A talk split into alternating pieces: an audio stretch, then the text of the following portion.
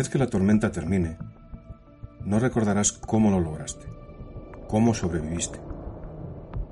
Ni siquiera estarás seguro de si la tormenta ha terminado realmente. Pero una cosa sí es segura. Cuando salgas de esa tormenta, no serás la misma persona que entró en ella. Hola amigos, ¿qué tal? Soy Mariano Gómez y esto es Mantícora, el lado oculto de la civilización.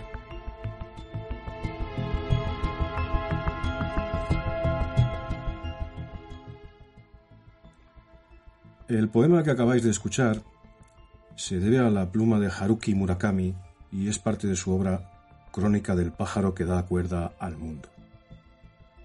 Nacido en Kioto el 12 de enero de 1949, Murakami es un escritor y traductor japonés, autor de novelas, relatos y ensayos.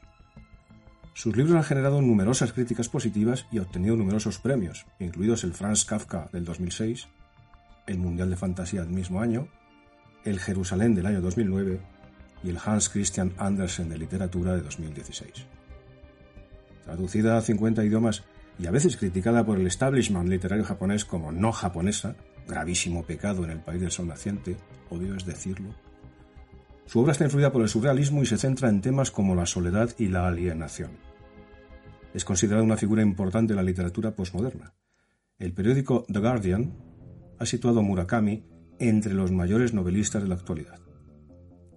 Murakami ha sido tenido en cuenta como candidato al Premio Nobel de Literatura en repetidas ocasiones, sin que hasta el momento haya obtenido el preciado galardón.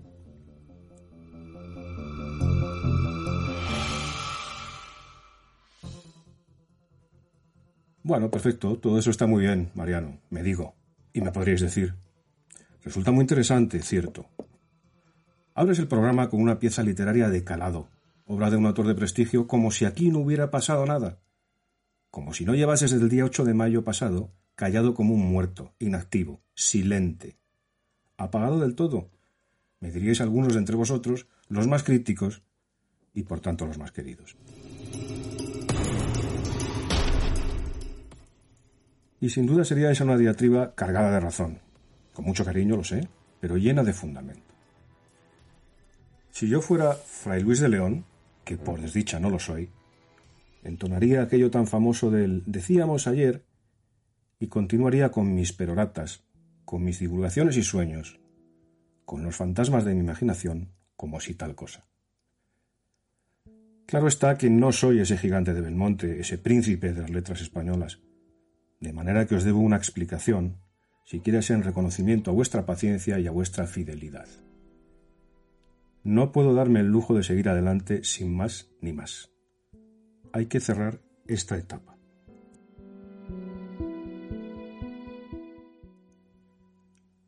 Los tiempos espantosos que nos golpean se han llevado bajo sus negras alas muchas cosas, muchísimas cosas.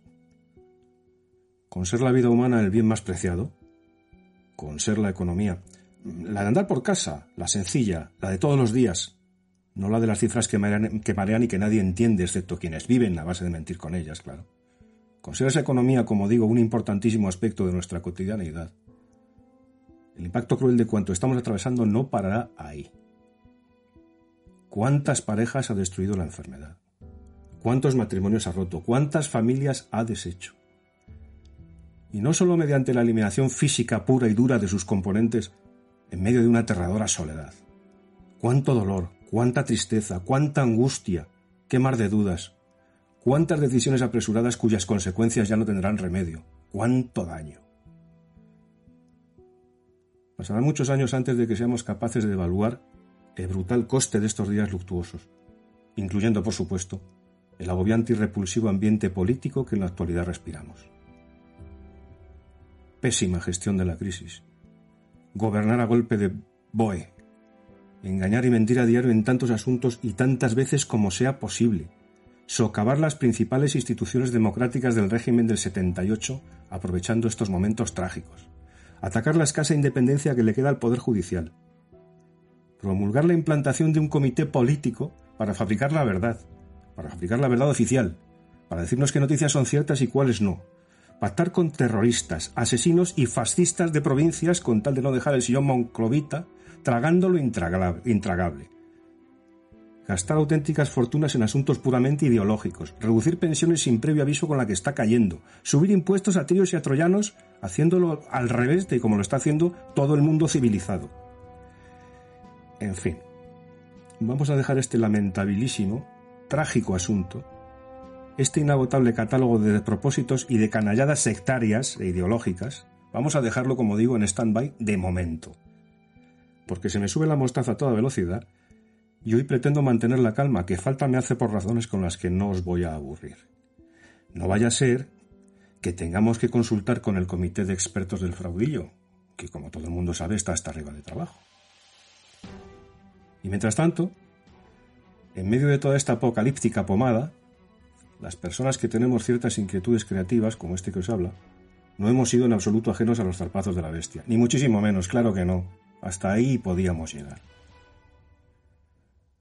He hablado durante estos meses nefastos con amigos escritores, pintores, fotógrafos, artistas en suma, sobre el marasmo creativo en el que me han sumido los acontecimientos y del que apenas estoy comenzando a salir.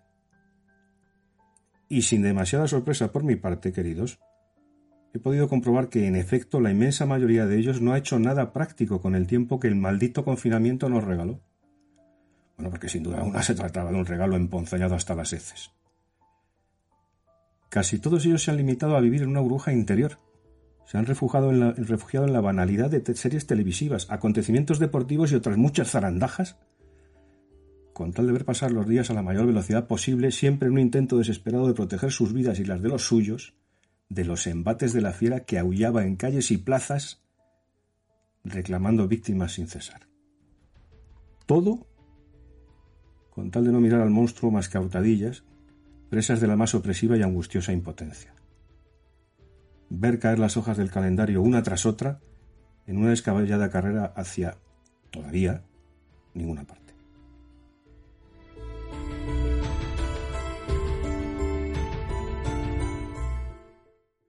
Esa es mi excusa, queridos, aunque no sé si os vale. No sé si me vale a mí tampoco, con toda la franqueza. Pero es que no tengo otra. Sentía tanta ansiedad al pensar en mis seres queridos. Me atenazaba tanto el puro miedo por mí mismo y por los míos que la enormidad de semejantes sentimientos no dejó espacio para mucho más. Acabó por ahogarme, por anular mis ganas de crear, de escribir, de compartir lo que soy y lo que sé. Y bien, ahora estoy aquí de nuevo, listo otra vez para casi cualquier cosa que venga. Disculpadme este largo exordio, pero sinceramente creo que tenía que explicaros las razones de mi silencio. Hace pocos días he firmado por fin los primeros 100 ejemplares de mi última novela, Zulu, cuya salida se ha visto también demoradísima por la pandemia, y creo que ese pequeño impulso de ego satisfecho, bueno, pues es una oportunidad estupenda una plataforma muy adecuada y cómoda en la que apoyarme para volver a volar. Así que en ello estoy. Rompemos el fuego de nuevo, nunca mejor dicho, con un tema macabro pero sin duda apasionante. Es un asunto que desprende ciertos aromas de leyenda magnificados sin duda por el cine, la literatura y la televisión.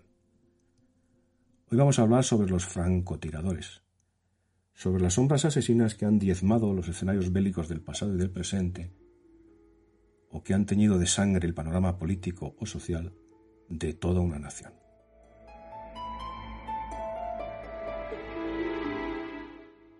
La definición tradicional del francotirador, del francés franc-tireur, es la de un soldado de infantería que resulta ser un auténtico experto en tareas de camuflaje y un tirador de élite, que dispara con un arma de fuego, normalmente un arma especialmente diseñada al efecto, a grandes distancias y desde un lugar oculto, siempre contra objetivos seleccionados. Según el manual, por así decirlo, un francotirador hábil se acerca al enemigo que desconoce su presencia y utiliza una bala por cada blanco. Una bala, una vida, es el lema de la escuela o del estilo soviético de francotirador militar, como veremos más tarde. Antes de la aparición de las armas de fuego, se entrenaba a los arqueros como tiradores de élite. Los primeros francotiradores pudieron formarse en Japón en el siglo XVI, como un tipo especial de ninja. de esos fantasmales guerreros que todos conocemos. Al parecer, su tarea consistía en cubrir la retirada de las tropas. El francotirador permanecería oculto hasta que un oficial estuviese a distancia de fuego para poder abatirle con completa seguridad. Contamos con varios informes sobre sus intentos que solían fracasar en su mayoría a causa del gran calibre empleado y de la falta de precisión de las armas de la época. Aún así, Takeda Shingen, uno de los señores de la guerra más famosos del Japón medieval, resultó herido de muerte por la bala de un francotirador, según los informes de la época.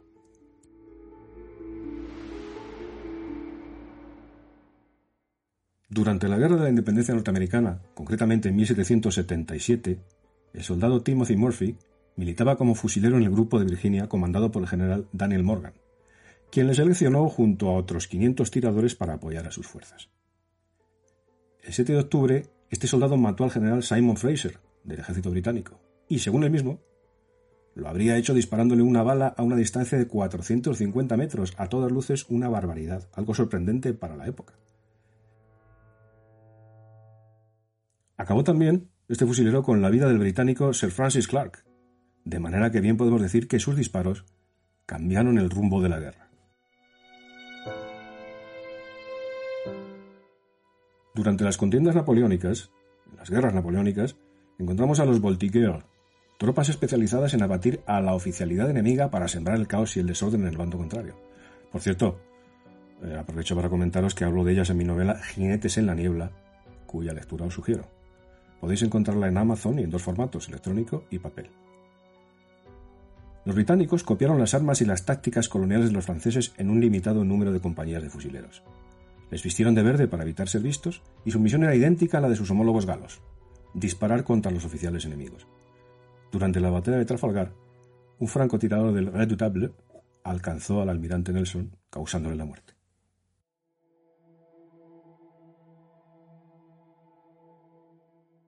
Mientras la guerra de independencia ardía con furia en España, el británico Thomas Plunkett alcanzó al general francés Colbert con su fusil Baker a una distancia de entre 200 y 600 metros, también brutal para el armamento de aquellos días.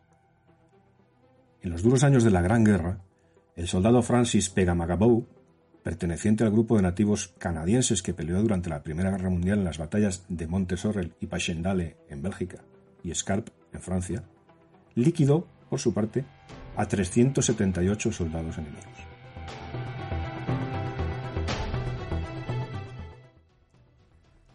Cada país tiene su propia doctrina militar con respecto a los francotiradores en unidades militares, escenarios y tácticas. Generalmente, la meta de un francotirador en guerra es reducir la capacidad de lucha del enemigo, abatiendo un número pequeño de blancos importantes, como son los oficiales. Las doctrinas militares soviéticas y derivadas incluyen pelotones de francotiradores que suelen ser denominados tiradores de élite o infantería asignada. Los francotiradores del Reino Unido, Estados Unidos y doctrinas derivadas en el mundo anglosajón tienen desplegados a equipos de dos hombres que consisten en un francotirador y un observador. Ambos tienen diferentes funciones y, por lo tanto, su asignación corresponde a sus habilidades, pero es una práctica común que se intercambien los papeles para evitar la fatiga ocular.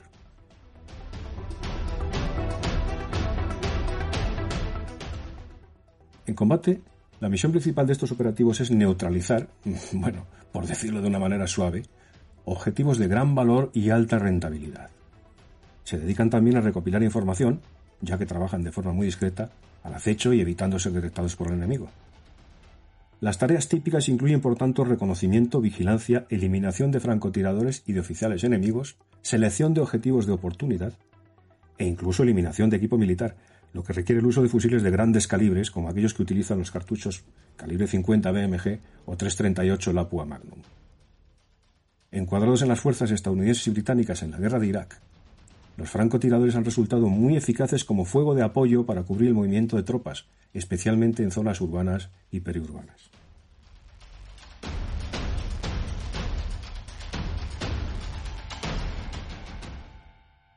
En las tristemente célebres guerras yugoslavas y en el sitio de Beirut, la Suiza de Oriente, el término francotirador hacía referencia a soldados que aterrorizaban a civiles.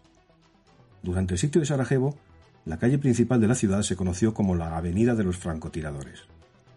Estos hirieron allí a 1.030 personas y mataron a otras 225.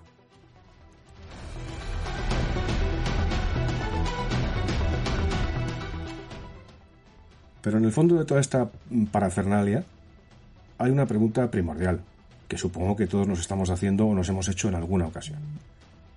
¿Qué características mentales debe reunir un especialista en abatir a enemigos a distancia? ¿Qué carácter debe poseer para hacer su trabajo de una manera eficaz sin perder el norte? Porque bueno, coincidiremos en que cuando uno se dedica a asesinar personas con la frialdad que se le supone a un profesional de este ramo, no debe ser demasiado complejo que se te vaya la pinza, vaya, por decirlo de una forma vulgar.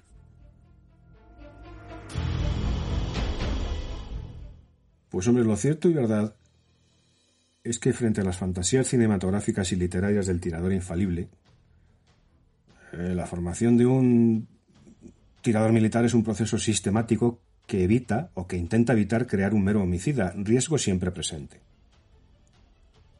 Con la imagen del cazador oculto que se esconde en la espesura hasta dar caza a su presa, a la que provoca la muerte de una forma fulminante e inapelable, el francotirador está rodeado de un halo de romanticismo por su habilidad para ocultarse a la vista del adversario y acabar abatiéndolo, lo que bueno, pues le convierte en un oponente temible, prácticamente invencible, huidizo y con una mística tenebrosa que perpetra un homicidio frío e inmisericordia que se produce con un solo disparo. La peculiaridad del francotirador, su rasgo distintivo como combatiente, radica en que frente a la impersonalidad del combate moderno donde lo más cercano que se ve es la figura del enemigo moverse en la distancia, el francotirador ve perfectamente el rostro de su objetivo y sabe que va a darle muerte. Con todo lo que eso conlleva, evidentemente.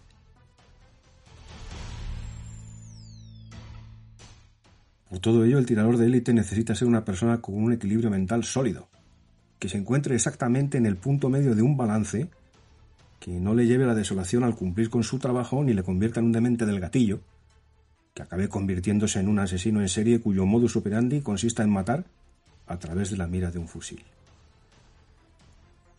En el primer ejemplo no es raro encontrar tiradores de unidades policiales y militares de élite que han entrado en cuadros profundos de depresión al abatir un objetivo aunque este fuera un miembro de la alta delincuencia o un elemento terrorista, por lo que han necesitado de ayuda psicológica para superar el trance.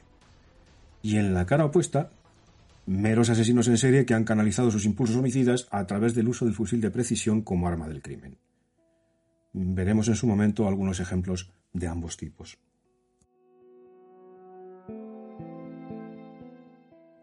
Es imprescindible también que el tirador de élite sea una persona con un alto sentido de la responsabilidad y del deber, con valor moral y capacidad para cumplir con sus obligaciones, espíritu de sacrificio y la serenidad mental necesaria para no minusvalorar su actuación, pero tampoco dejarse superar por ella. Un instructor de tiradores de la Brigada Paracaidista Española definió este asunto así. Buscamos hombres íntegros que sepan hacer su trabajo sin dejarse llevar por él, pero tampoco minusvalorarlo. Un matón de bar no sirve ni para esto ni para nada.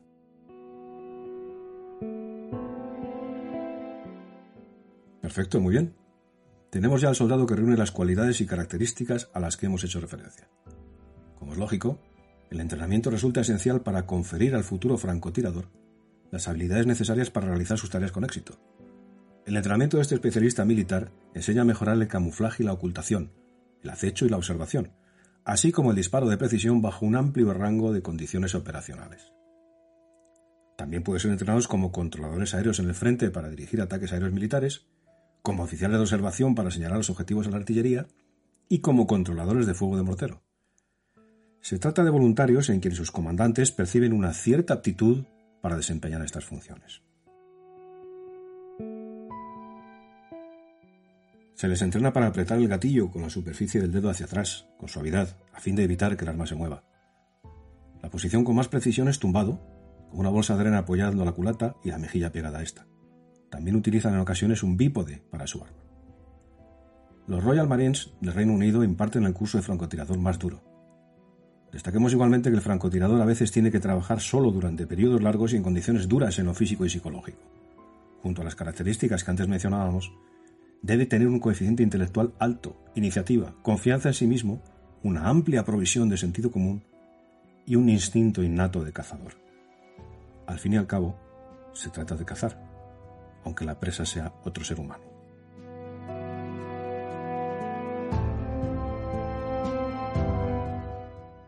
Pero hay otro tipo de problemas que debe superar un aspirante a francotirador para llegar a serlo, aparte de los relativos a su psique.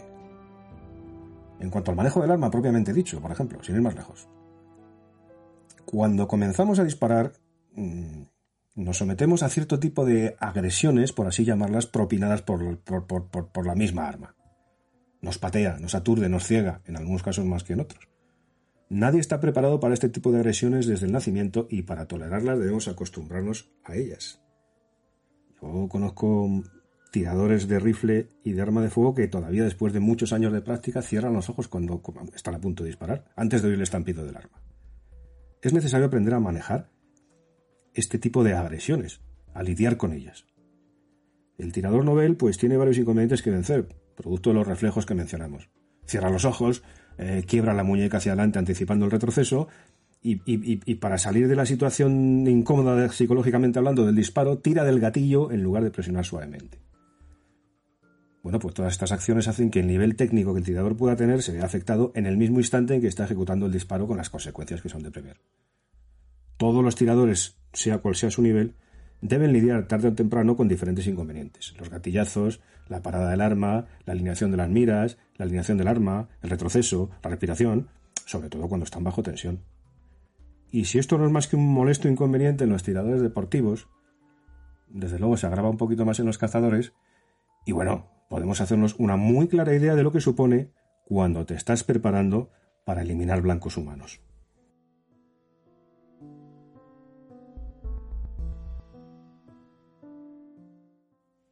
La diferencia entre los novatos y los tiradores más experimentados, bueno, pues consiste en que estos últimos cometen errores más ligeros, más pequeños, más sutiles y quizás menos frecuentes, pero en fin, el error es siempre parte de todo el proceso. Por eso se tiene que practicar la técnica correcta con el objetivo de afianzar la preparación y la ejecución de un disparo.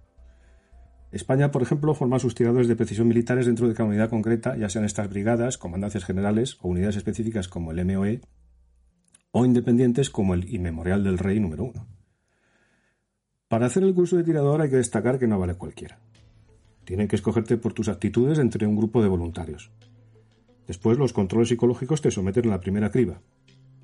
La instrucción es muy dura en lo físico, en lo mental, y bueno, pues pone a prueba sin miramiento alguno la paciencia del sujeto, puesto que a veces se pasan días inmóviles en un apostadero esperando un blanco que no acaba de llegar.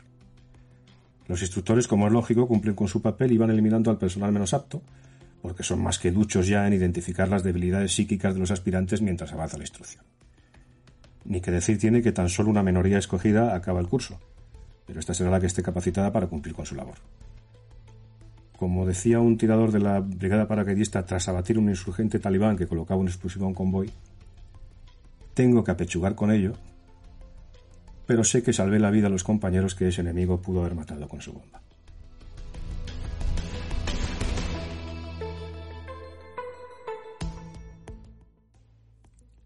Si hay una característica clave para definir a un francotirador, esa es la consistencia.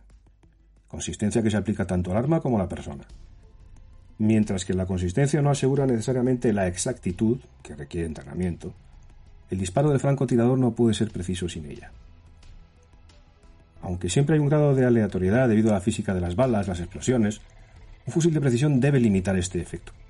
Cuando se dispara desde una posición fija, todos los disparos deben estar extremadamente cercanos, incluso a distancias largas. Igualmente, un francotirador debe tener la capacidad de estimar el alcance, el viento, la elevación y cualquier otro factor importante que pueda alterar el disparo. Ni que decir tiene que los errores en esta estimación pues pueden reducir la letalidad del disparo o incluso hacerlo fallar por completo, evidentemente. Los francotiradores generalmente prefieren regular sus armas a la distancia del blanco, aunque esto también pueden hacerlo en in situ, en el mismo lugar, ¿no? Un fusil debe mantener su relaje en el campo o ser regulado antes del siguiente objetivo, puesto que al fin y al cabo son instrumentos de precisión. Una vez regulado, el fusil puede ser ajustado a otras distancias para otras estimaciones, dependiendo, como decimos, del viento, cálculos a efectuar y las características de la mira telescópica que el arma equipe.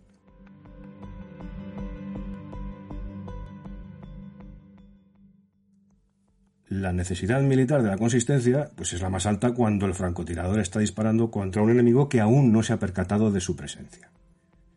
En este punto, en este momento, Los blancos prioritarios, tales como francotiradores enemigos, oficiales y equipo crítico, pues son los que resultan cruciales y se puede apuntar contra ellos con mayor exactitud, a placer, diríamos. Pero una vez que se realiza el primer disparo, cualquier enemigo superviviente intentará buscar protección o localizar al francotirador. Por lo que en esta fase atacar blancos estratégicos, bueno, pues es mucho más difícil o incluso puede convertirse en una tarea imposible, vaya.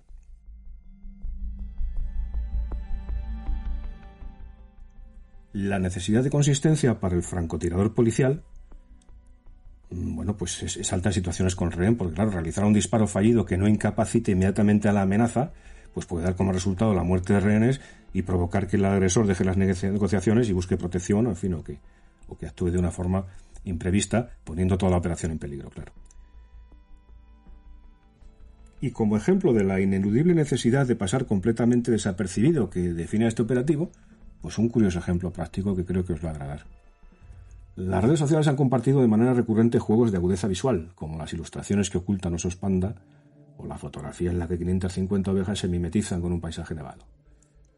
Esta nueva moda, lo ¿dónde está Wally? Bueno, pues ha hecho que las imágenes del artista Simon Manner vuelvan a popularizarse seis años después de su publicación original. En estas imágenes, francotiradores del ejército alemán se ocultan en bosques del país.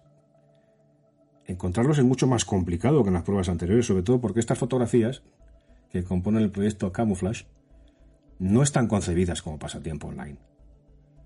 Aunque pretenden ser una interpretación conceptual de los conflictos armados, la red no ha parado de mostrar la solución al supuesto acertijo.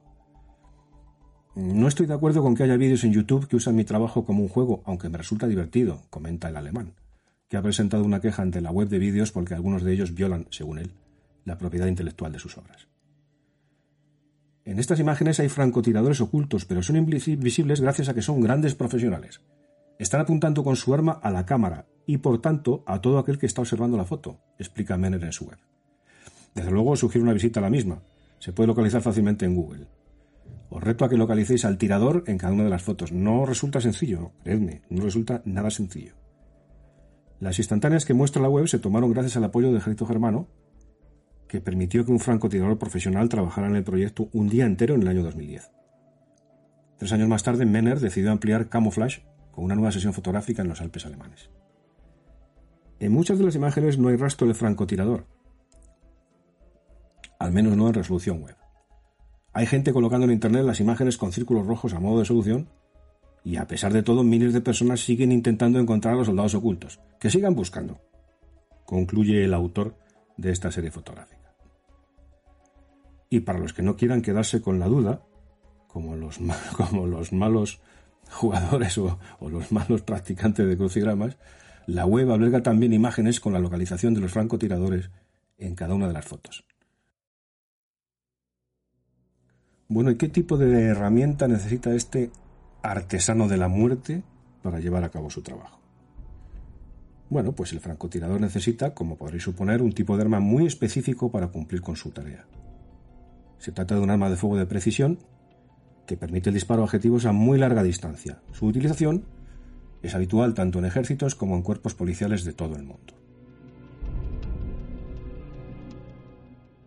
Un fusil de francotirador típico busca así la mayor precisión posible en el disparo, para lo cual va equipado con una mira telescópica y utiliza munición específica para el arma que permita alcanzar largas distancias sin perder precisión de tiro.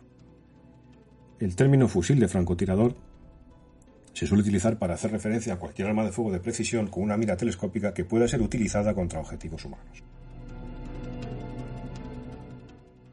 El papel militar del francotirador, el papel militar dentro de la edad moderna, se remonta al siglo XVIII, si bien el tipo de fusil específico de francotirador es un desarrollo mucho más reciente. Los avances tecnológicos y en especial los que corresponden a las miras telescópicas, así como la mayor precisión en la fabricación de las armas modernas, bueno, pues han permitido a los ejércitos crear equipamientos específicos para soldados entrenados como francotiradores. Los nuevos fusiles les permitirían alcanzar con precisión objetivos a distancias mucho mayores en comparación con los fusiles de infantería normales. ¿Qué tácticas utiliza este soldado especialista para alcanzar sus objetivos, para cumplir con sus órdenes? Bueno, pues hay, hay unas cuantas. Por ejemplo, la colocación del tiro. A distancias superiores a 300 metros, los francotiradores suelen intentar disparos al cuerpo apuntando al pecho.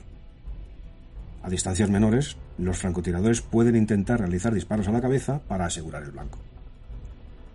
Y en situaciones de rehenes, los francotiradores de la policía disparan al cerebelo, porque es una parte del cerebro que controla los movimientos voluntarios. En casos civiles o para eliminar francotiradores enemigos, pues un francotirador o una pareja se situarán en un lugar alto cubierto. ¿eh? Utilizan prismáticos o un telescopio para identificar los blancos.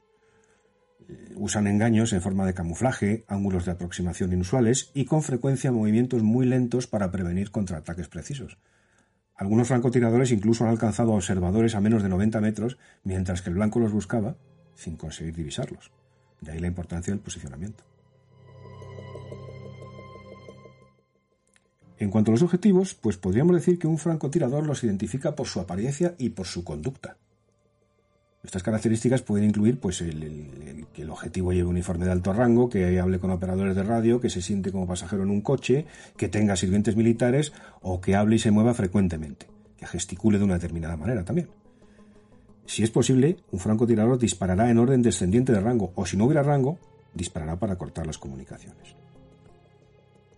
Al realizar fuego de supresión para cubrir una retirada, por ejemplo, pues un francotirador se coloca oculto para tener una visión amplia del, campo de batalla.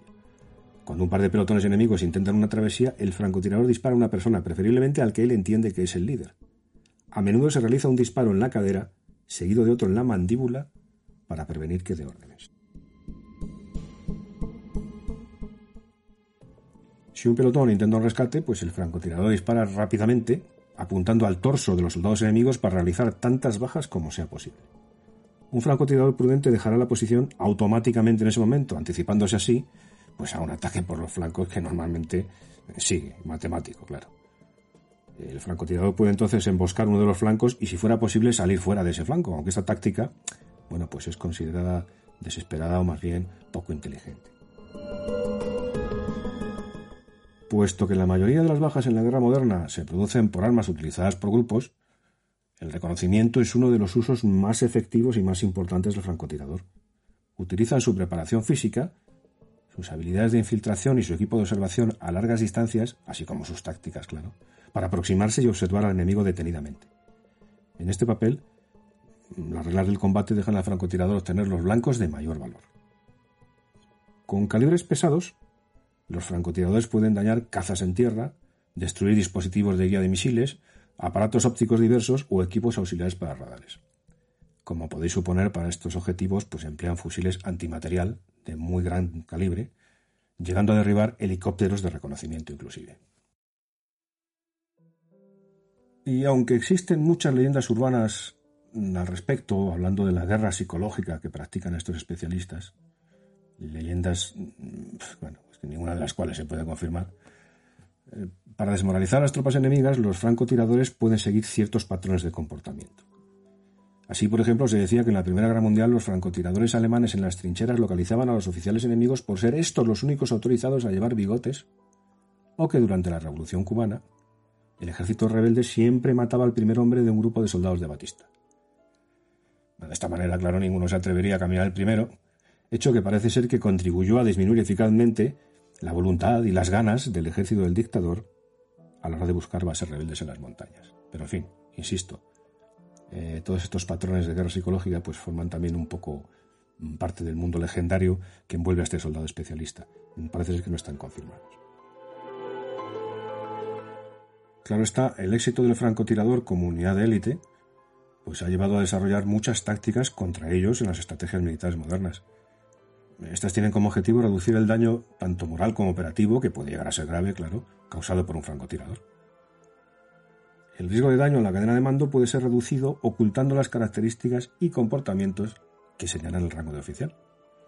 En Afganistán, en agosto de 2018, y a pesar de lo difuso de su objetivo debido al calor que despedía el suelo, debido a que reverberaba calor del suelo, un francotirador del SAS británico usando una ametralladora Browning de 12 milímetros y medio montada sobre un vehículo, mató de un disparo a un comandante del Daesh a una distancia de kilómetro y medio, tras observar que llevaba más de 20 minutos de pie delante de sus hombres mientras estos se sentaban en el suelo. El respeto que sus subordinados le mostraban, pues efectivamente le costó la vida a este comandante, porque bueno, el francotirador del SAS estaba ojo a visor y supo distinguir la diferencia entre la persona que estaba de pie y las personas que estaban en el suelo. Como es lógico, si un francotirador está atacando, bueno, pues debe ser localizado para efectuar un contraataque.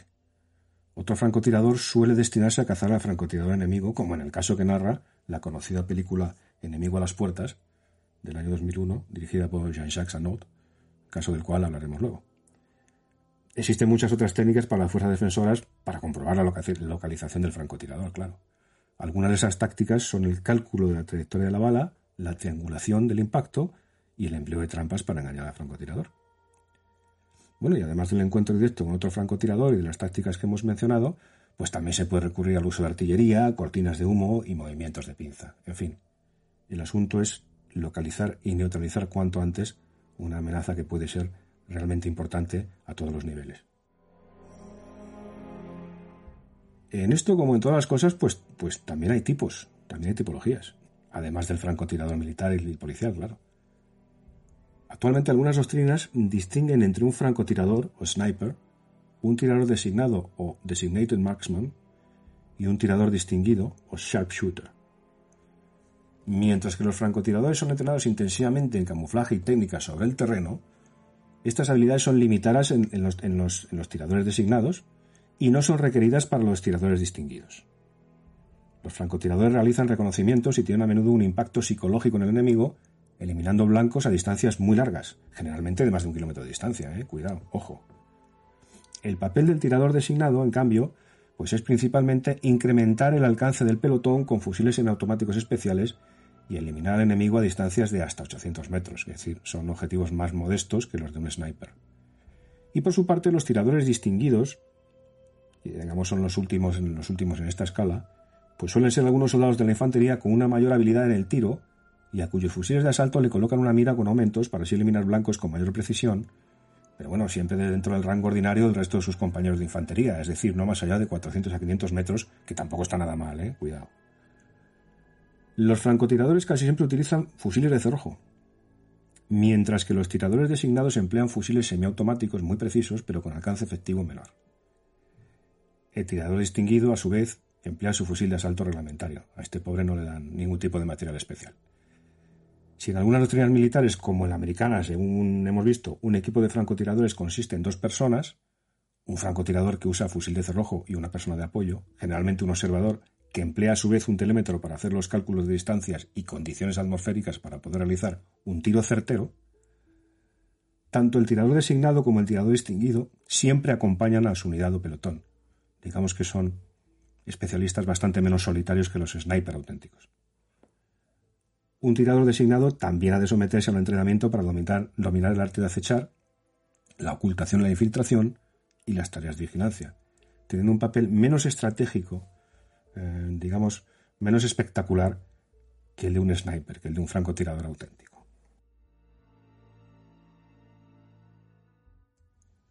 Bien, bien. Bueno, pues eh, en cuanto a los asuntos morales que, que bueno, que, que todos tenemos en la cabeza al hablar de temas como el que nos ocupa, mm, creo que resulta especialmente interesante la película El francotirador, mm, en versión original American Sniper, del 2014, dirigida por el, ese monstruo del cine que es Clint Eastwood, cuyo visionado, por supuesto, recomiendo encarecidamente, suponiendo que no lo hayáis visto ya, y no solamente por los asuntos que aquí nos ocupan, es una, es una magnífica demostración de lo que es el cine.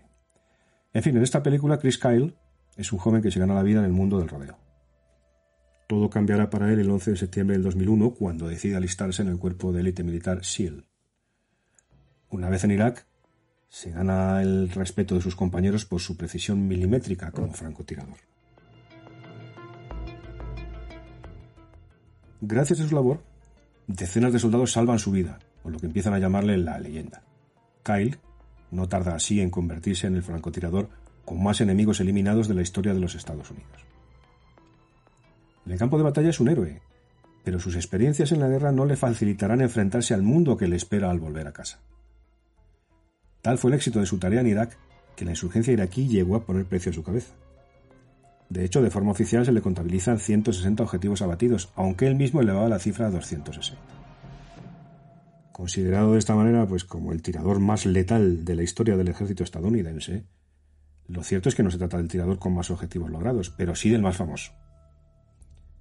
En 2013 fue asesinado a la edad de 38 años, junto a su compañero Chad Littlefield, en un polígono de tiro en Texas, cuando habían quedado con otro marine para ayudarle a superar los problemas psicológicos que este compañero arrastraba tras servir en Oriente Medio.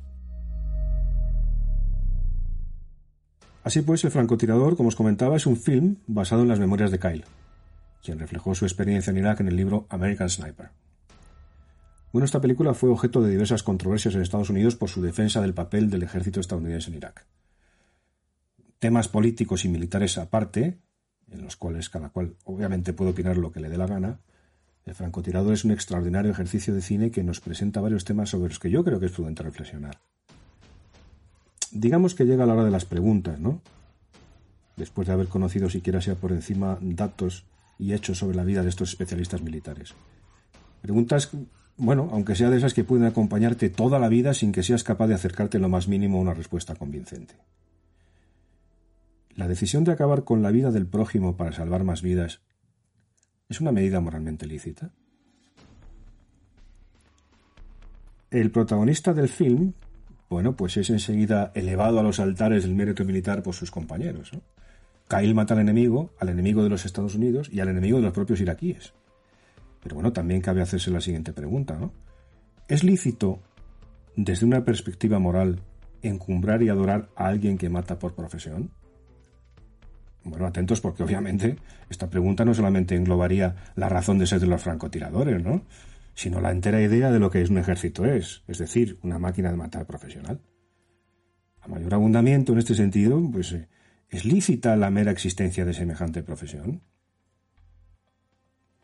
Bueno, pues Kyle tiene que matar para proteger a sus compañeros, para garantizar el éxito de la operación y salvarles la vida. Además de salvar la vida de sus camaradas, el soldado está allí supuestamente para mejorar la vida de los habitantes de un país oprimido por la tiranía. Bueno, pues todo esto supuesto, ¿se debe permitir el asesinato como remedio para el asesinato? Puede que en ciertos casos, en ocasiones extremas, sea inevitable contrarrestar el mal con el mal, aunque los objetivos de ambas partes sean diametralmente opuestos. Creo que un buen ejemplo para atender esta situación pues nos lo da una vez más la historia. En ocasiones nos hemos visto abocados a la guerra para detener las aspiraciones expansionistas de conquistadores y tiranos. En la mayoría de las ocasiones se les ha detenido por la fuerza, a base de sangre, porque no ha habido otra alternativa. Lamentablemente esta lucha ha dejado por el camino, bueno, pues muchas víctimas que lo han perdido todo, incluso la propia vida. Sin embargo, el dilema aquí radica en hacer el mal para conseguir el bien o hacer el mal para aumentar el mal. Esta es la diferencia cruda, amigos. Me parece materia de profunda y muy desesperanzada reflexión. Mucho me temo. Otro aspecto que se me ocurre que podríamos analizar, no menos crucial, pues es el siguiente. ¿Cuánto vale la vida de los demás? Porque Kyle es enviado a Irak para eliminar al enemigo. Pero cada enemigo es una persona, con su historia peculiar detrás. Muchos de ellos están ahí, en la batalla, por obligación contra su voluntad, todos tienen una familia que quedará destrozada por la muerte de uno o varios de sus miembros, porque son seres humanos con su historia particular. Pues en fin, en tales circunstancias lo cierto es que la vida no vale más que la bala que acaba con ella. La guerra dista mucho de lo que estamos acostumbrados a vivir en nuestra vida cotidiana, sobre todo en nuestro acomodado occidente. Es un mundo distinto donde si no matas, te matan Así pues, ¿vale lo mismo una vida en Irak que en Londres, por ejemplo? Bueno, pues los principios morales y la corrección política nos dirían que sí, que todas las vidas valen lo mismo. Completamente cierto, creo. Pero el contexto político y el marco geográfico son muy importantes. Todos sabemos que debemos opinar así. Es lo que se supone correcto, lo que se supone humano. Pero realmente, ¿nos creemos esto que decimos? ¿Sí? Oye, y en ese caso, ¿pensaríamos lo mismo si tú o yo estuviésemos en una contienda donde moriríamos si no nos defendiéramos? ¿Somos unos hipócritas? En fin, amigos, ya sé que no son preguntas nuevas u originales, ni mucho menos. pero no me negaréis que tienen la fuerza suficiente como para llegar a incomodarnos en la tranquilidad de nuestros hogares. Y con eso, aunque sean pequeñas dosis, bueno, yo creo que me doy por satisfecho. En fin, queridos, para ir acabando el programa, un breve listado de los tiradores más letales, militares y civiles, ordenados por su nacionalidad. Habrá muchos nombres que sonarán con toda seguridad. Veámoslos. Entre los americanos y en primer lugar encontramos a Lee Harvey Oswald. Probablemente, bueno, probablemente no, indiscutiblemente diría yo, es el francotirador más conocido de todos los tiempos. Este exmarine realizó tres disparos el 22 de noviembre de 1963 con un fusil Mannlicher Carcano M91 contra el entonces presidente de los Estados Unidos, John Fitzgerald Kennedy. El primero iba a su objetivo, pero fue el tercero, en la cabeza, el que le provocó la muerte inmediata. Dos días después, cuando el tirador era trasladado a la cárcel del condado, Shaq Ruby, un conocido empresario de la noche de Dallas y también del mundo de Lampa, se coló entre periodistas y policías para dispararle a bocajarro.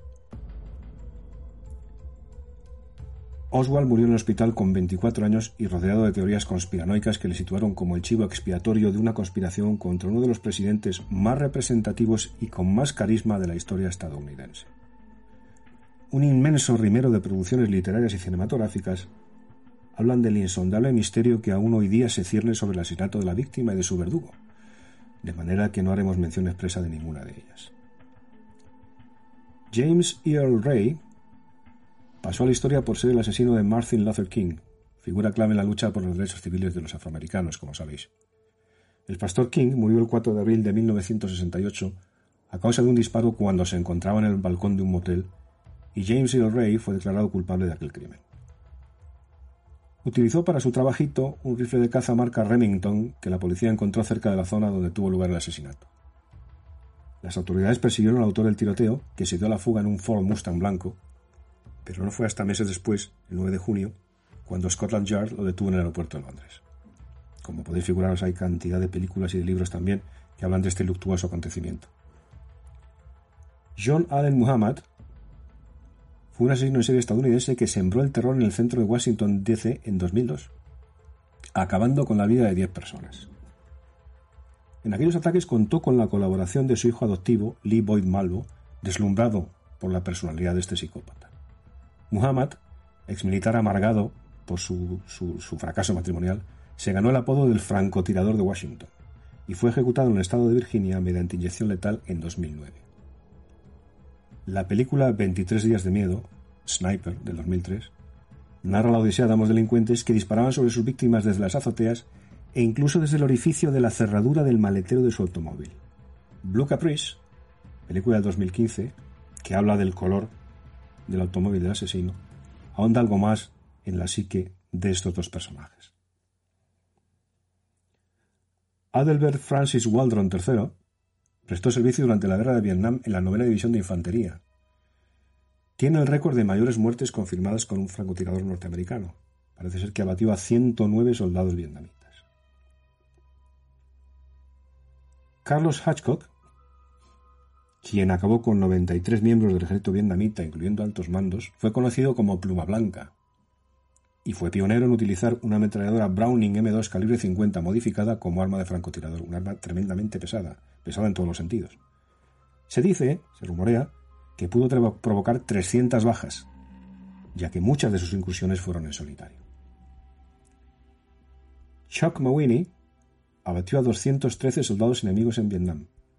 Nació en 1949 en Oregon, Estados Unidos, y como francotirador perteneció al cuerpo de marines durante la Guerra de Vietnam.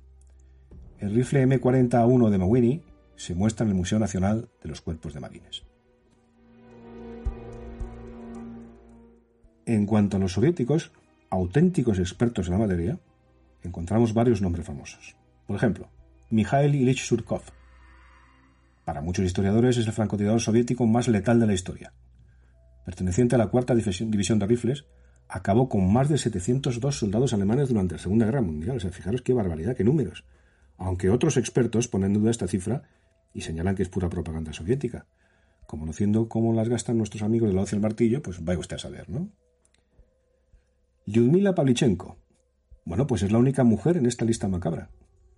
Cuando Franklin D. Roosevelt recibió por primera vez en la Casa Blanca a un ciudadano soviético, probablemente el presidente de Estados Unidos no sabía que la mujer que tenía enfrente era una tiradora ucraniana con 309 muescas en su fusil, incluyendo 36 tiradores enemigos. Esta mujer derribó sus blancos durante la Segunda Guerra Mundial en los frentes de Odessa y Sebastopol, fruto de lo que aprendió en un club de tiro durante su época de estudiante en la Universidad de Kiev. Eh, cabe decir que Pavlichenko fue la más brillante de las 2.000 tiradoras soviéticas que participaron en la Segunda Guerra Mundial. Solo 500 de ellas sobrevivieron. Pavlichenko nació en una pequeña aldea de Belaya Sherkov, en Ucrania, el 12 de julio de 1916. En 1943 recibió la Estrella de Oro como héroe de la Unión Soviética y terminó finalmente su carrera de historiadora, defendiendo en la misma Universidad de Kiev su tesis sobre el histórico cosaco Bogdan Mikhailovich Yelmensky. A continuación encontramos a Iván Nikolayevich Kulbertinov, que acabó con 487 alemanes en la Segunda Guerra Mundial. En junio de 1942, con 25 añitos, llegó al frente de batalla. Aquí hay que destacar, como en otros casos, que su pericia como cazador en su juventud le ayudó a convertirse en uno de los mejores francotiradores de la historia, porque al fin y al cabo eso es lo que hacen los cazadores. Eso es lo que hacemos los cazadores. Recechar, aguardar a que la presa entre en el campo de tiro. Fue condecorado con la Orden de la Bandera Roja de la Fama. Nos encontramos también nada menos que con Vasily Zaitsev, con 400 muertes de soldados alemanes. Este francotirador, bueno, pues fue la llave para acosar y desmoralizar el ataque de las fuerzas alemanas en Stalingrado. La película Enemigo a las puertas, que antes mencionábamos, magnífica película también, está basada en sus hazañas como tirador. Recibió dos veces la Orden de Lenin y fue nombrado héroe de la Unión Soviética. Por su parte, Iván Mikhailovich Sidorenko supuestamente acabó con 500 soldados alemanes durante la Segunda Guerra Mundial. Entre 1941 y 1944, Sidorenko abatió a 500 soldados enemigos, ojo, eh, que son muertes confirmadas, y entrenó a 250 francotiradores. Su lema de un disparo, un muerto, como hemos visto al principio de este programa, se hizo famoso en todo el mundo y fue explotado hasta la saciedad por la propaganda comunista. Hoy en día, este lema forma parte del ideario de cualquier francotirador que se precie de serlo, claro está.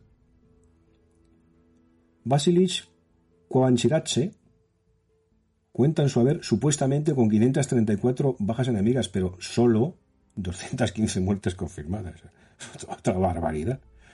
Este granjero nació en 1907 en la aldea de Gurianta. Se alistó en 1941 y le destinaron al 259 Regimiento de Fusileros. Se convirtió antes de su muerte en el francotirador más condecorado del Ejército Rojo. Nikolai Ilyin acabó con 494 soldados alemanes durante la Segunda Guerra Mundial. Llegó al frente en febrero de 1942 para formar parte como francotirador del ejército en el Regimiento de Fusileros de la Guardia, número 50. Se convirtió en uno de los mayores francotiradores en el frente de Stalingrado junto con Vasily Zaitsev. Vladimir Chelysev se dice, según sus propias memorias, que abatió a 456 soldados alemanes. Dice así él. En enero de 1943, en mi lucha llevaba ya 152 alemanes caídos y con 154 tiros. Es decir, muy cerca de ese macabro ideal que dice un disparo a una víctima. Durante la guerra, esta cifra parece que ascendió a 456. El fusil empleado por Vladimir Chelysev se encuentra en el Museo Estatal de Historia de Leningrado. Como os decía, la figura de francotirador, desde luego, cuenta con un especial predicamento en las filas del Ejército Rojo. Son auténticos especialistas en este asunto. Vaya. ¿Algunos francotiradores de otras nacionalidades? Pues, por ejemplo, Abu Yusef al-Turki, los militantes del Frente al-Nusra están muy tristes por su muerte.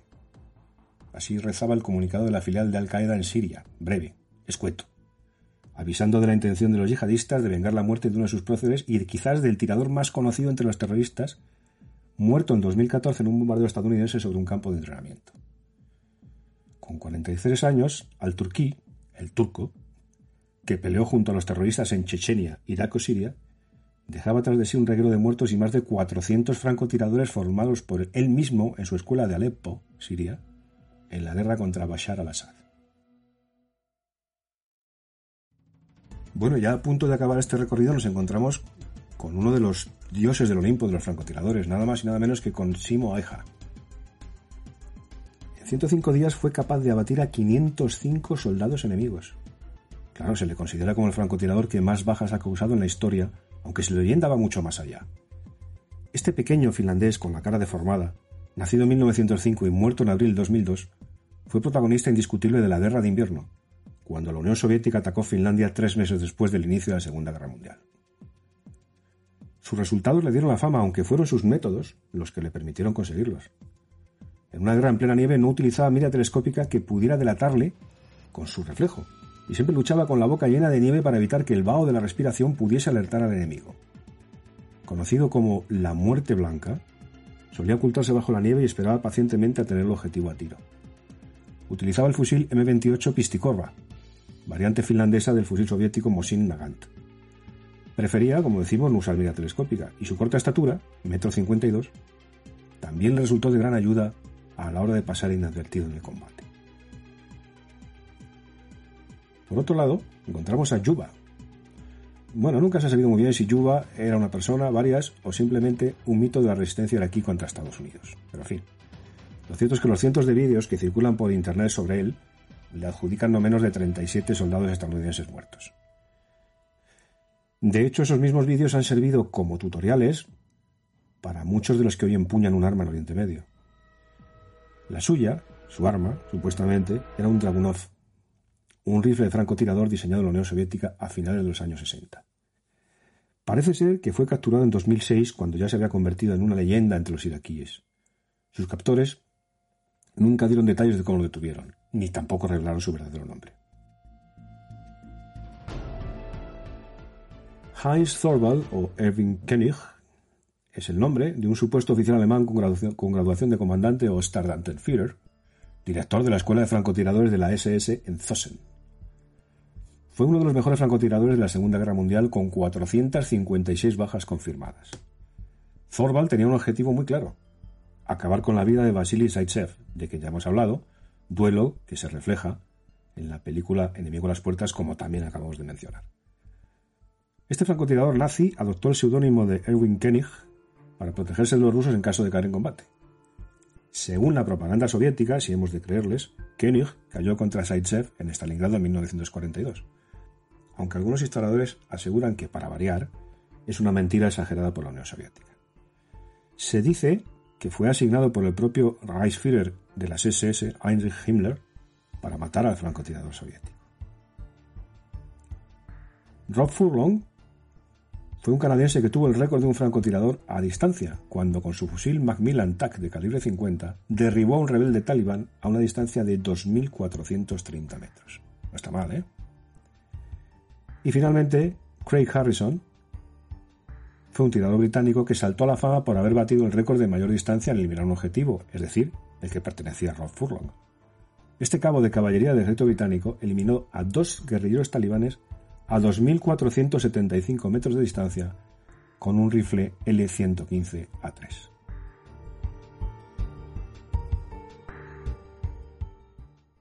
Sombras letales, enemigos invisibles, soldados o asesinos, héroes o villanos, quién sabe.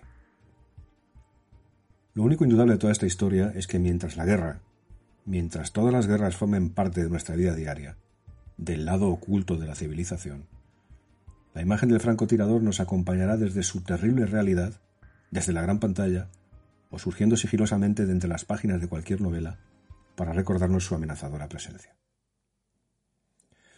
Bien, queridos amigos, hasta aquí hemos llegado en este nuevo episodio de Mantícora, que ha pretendido retomar el camino que inicié hace ya algún tiempo y que se ha visto interrumpido por los motivos que ya conocéis. Espero y deseo, como siempre, que el asunto haya sido de vuestro agrado y que me sigáis premiando con vuestra fidelidad y vuestro tiempo. Mientras tanto, un abrazo fuerte y muchas gracias.